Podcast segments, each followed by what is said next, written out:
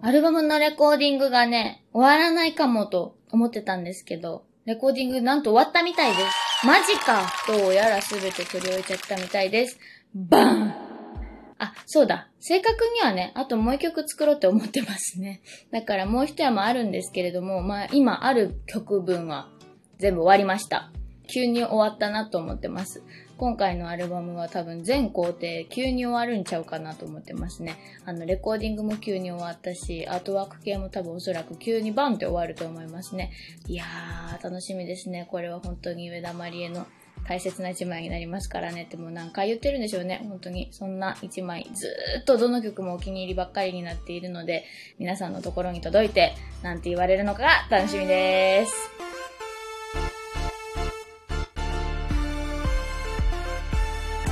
上田まりえの朝まで生返事。メールが届いています。ラジオネーム、ぐちゃぐちゃ総書体さん。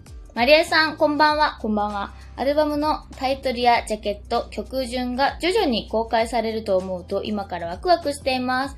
僕は中学時代からアルバムの先行情報をヒントにどんな感じの歌が収録されているか想像するのが好きです。でも予想が的中したことは一度もありません。例えばロマンティカはジャズバラードでキラキラした曲かなと思っていたら意外とロックで苦い歌だったりヒネモスは題名から春の海を想像していたら、全く歌詞に登場しなかったり、マリエさんはどんな風に好きなアーティストさんの待ちに待った最新アルバムの発売を楽しみますか？教えてほしいです。よろしくお願いします。まあ、嬉しいですね。でも確かに発売前にタイトルだけ見て、あ、こんな曲かなという予想は私もするかもしれないですね。その時間が地味に一番面白かったりしないですか？そっか、ロマンティカがジャズバラードっていうのはちょっと面白いですね。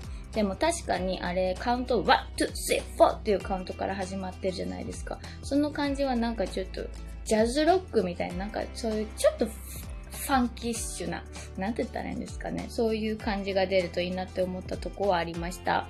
うん。あと、ひねむすはそうですね。もうあの曲はひねもすっていうタイトルから作ったような曲だったんで、もうのたりのたりかなしか思い浮かばないとは思うんですけれども、春の海は確かに出てきはしませんね。私でも思うけど最近は好きなアーティストさんのアルバムの先行情報をちゃんと見てアルバムを待ったりすることないかも。むしろやっぱ発売された後で耳にして、あ、この曲かっこええわって思ってたら新曲やったみたいなことの方が多いかもしれないですね。いやーね、私ね、ライブチケット買っててもライブに行くのを忘れたりするような女なんでね、皆さんがそうやって待っていてくれてると思うと私もとっても嬉しいです。ありがとうございます。えー、っとね、今日はね、北田くんただ K 君ギターのねレコーディングをしていましたね、えー、2曲ほどギター弾いてもらってどちらの曲もギターが最初の印象ではうっすらって感じだったんですけれども今日録音したことによってかなりこうドシッとしました。すごくね弱くなったね。うん弱くなったよ。北田くんはすごい久しぶりに会いましたね。あの、最近自粛中に何をされてたんですか？って浅井さんから北田くんにね、質問が飛んでいましたけど、餃子を作るのにハマってるらしいです。餃子は完全食ですからねってすごい分かったようなこと言ってました。えっとね、白菜をいっぱい入れた薄皮の一口餃子が好きでハマってます。作ってます。言ってました。レコーディングといえば、ダリアさんフィールソーバットの川島ダリアさんにもコーディングでコーラスを入れていただきました。もうね、やっぱ最初にあのブースに入られて、わーって出された時の最初の声がやっぱこのようでなんですよ。すごい本物やと思って、ゾパーって鳥肌が立ちました。サブイボってやつですね。もう、うわー、歌のパワーって、てか本物やって思わすことってすごいなと思いながら、はぁってなって。かっこいいですって言いながらレコーディングが進みました。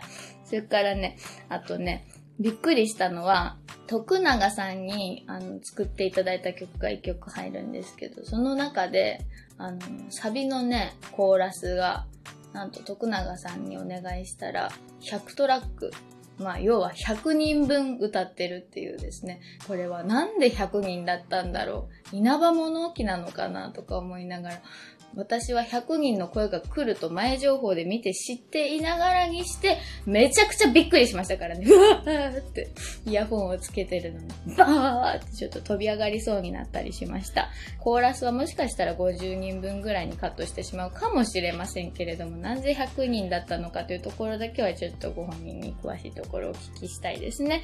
はい。そんな感じでアルバムはかなり制作が佳境になってきてはおりますが、ここからミックス作業とかいろいろ待っておりますますので、ここでね、かなり印象が変わったりするので、とっても楽しみにしております。皆さんも待っていてください。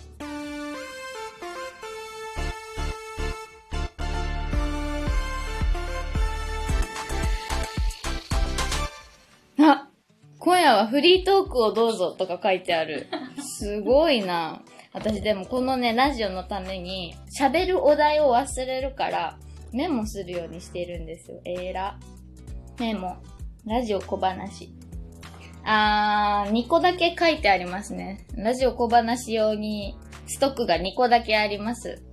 ストックが2個って 少ななんか、あんまやなうん。この間あの、あの、お取り寄せの餃子をですね、いただきまして。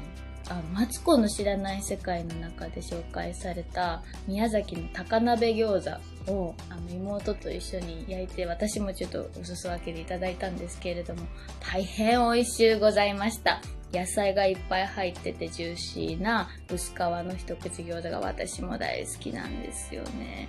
あの、神戸の方では割とやる文化なんですけど、餃子を酢胡椒で食べるやつ。ちゃくちゃ美味しいですよ。ちょっと困った顔になるぐらい美味しいですよ。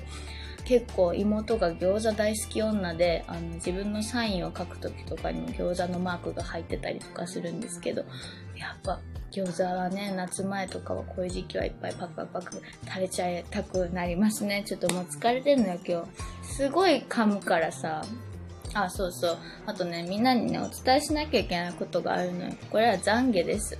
えっ、ー、と、腹筋が途絶えてます。ごめんなさい。これはね、私最初からね、もう自分に対してね、懸念してたとこです。なぜかって、口でこうやって皆にやってるんだよ、私はということをお知らせしてしまうと、やめてしまうっていうね、ジンクスがあるんですよ。多分ね、言うことによって満足するんでしょうね。で、こう、これを人に言わずにやっている約束の方が、実は長続きするっていう風に思います。だからもう私は腹筋なんて今はやってません。本当にやってませんし、明日からもやりません。もうそんなことはもう絶対にしないです。もう皆さんに対して腹筋をするなんて発表ももう二度としないですし、はい。だからもうそこは一番ミステリアスなところにしておいてもらって、私がいつか腹を皆さんに見せた時に、あって悟ってもらえたらいいかなと思います。はい。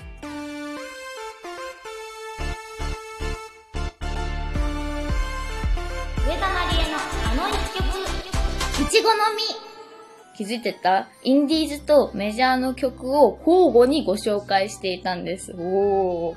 今夜はメジャーの曲ということで、いちごの実。夢のパレードのボーナストラックに当時のデモがそのまま入っておりました。そして昨年リリースのファーにちゃんとしたレコーディングの音源が収録されましたので、えー、もちろんメジャーなんですけれども、10年前に作った曲でありました。えー、当時のディレクターからデモの雰囲気がなんかいいからいつかそのまま出したらって言われたのが、まさかメジャーになってから実現しましたのね。そうです。そのあの言葉が残っていたからですね。で、ちなみに私はあのデモは嫌いなんですよ。自分で聞いたらもっとなんかしっかりハキハキ歌えやと思うんですけれども、あの、あのデモの雰囲気ってもう今の私にはマジで再現不可能なんですよ。もう当時の私のタイム感、あの、何思い込みの激しい感じですか。それがこう曲の前面に出ておりますから、今の私にはもう絶対できないの。やっぱその時にしかできないことって尊いでしょもうないんですよだってこのように再現することができないんですよ、私は。申し訳ない。私にできないんだったら多分おそらく他の人にもできないんじゃないかなと思います。だから、まあそういう、なくなっちゃったものみたいな気持ちで、あのデモを収録したっていうところはあります。ファーの方の音源の中にも、今の私の声と当時の19歳、20歳頃の私の声が、えー、クロスオーバーするような演出になっているんですけれども、これがね、まあ大人の成長というテーマだったんで、まあ子供が大人なんじゃなくて大人がもう一段階大人になるってところを指しているので、えー、とってもテーマに合うからそうしてもらったりはしたんですけれども、やっぱまあ声は変わってますよね。地味によ。地味に。変化してますよね。なんか、まあ、マネージャーさんに言わせると、えー、私の昔の声の方がちょっと少年っぽいですね、っていうことを言われたりしますね。私もまあ、そう思いますけど、やっぱあの、歯を矯正したりとか、あと、ナザールの使用頻度というか、使い込み感も、昔と今では全然違いますね。主に鼻と歯の部分が多大に声に影響しているのではないかしらと思ったりしております。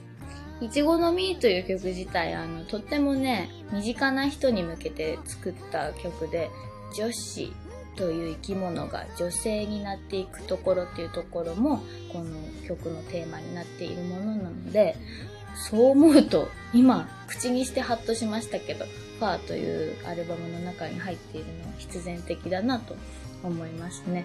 ちょっとグロテスクだけれども、とっても大切な世界に触れながら、えー、働き蜂がイチゴの花をずっと渡り歩いているところを想像して書いた一曲です。あちゃそろそろ終わりの時間がやってきました。今週は、そうですね、メールが一件だけ読ませていただいたりしたんで、もっと私はメールや質問などを読みたいなと思っておりますから、皆さんはメールを私に送るべしです。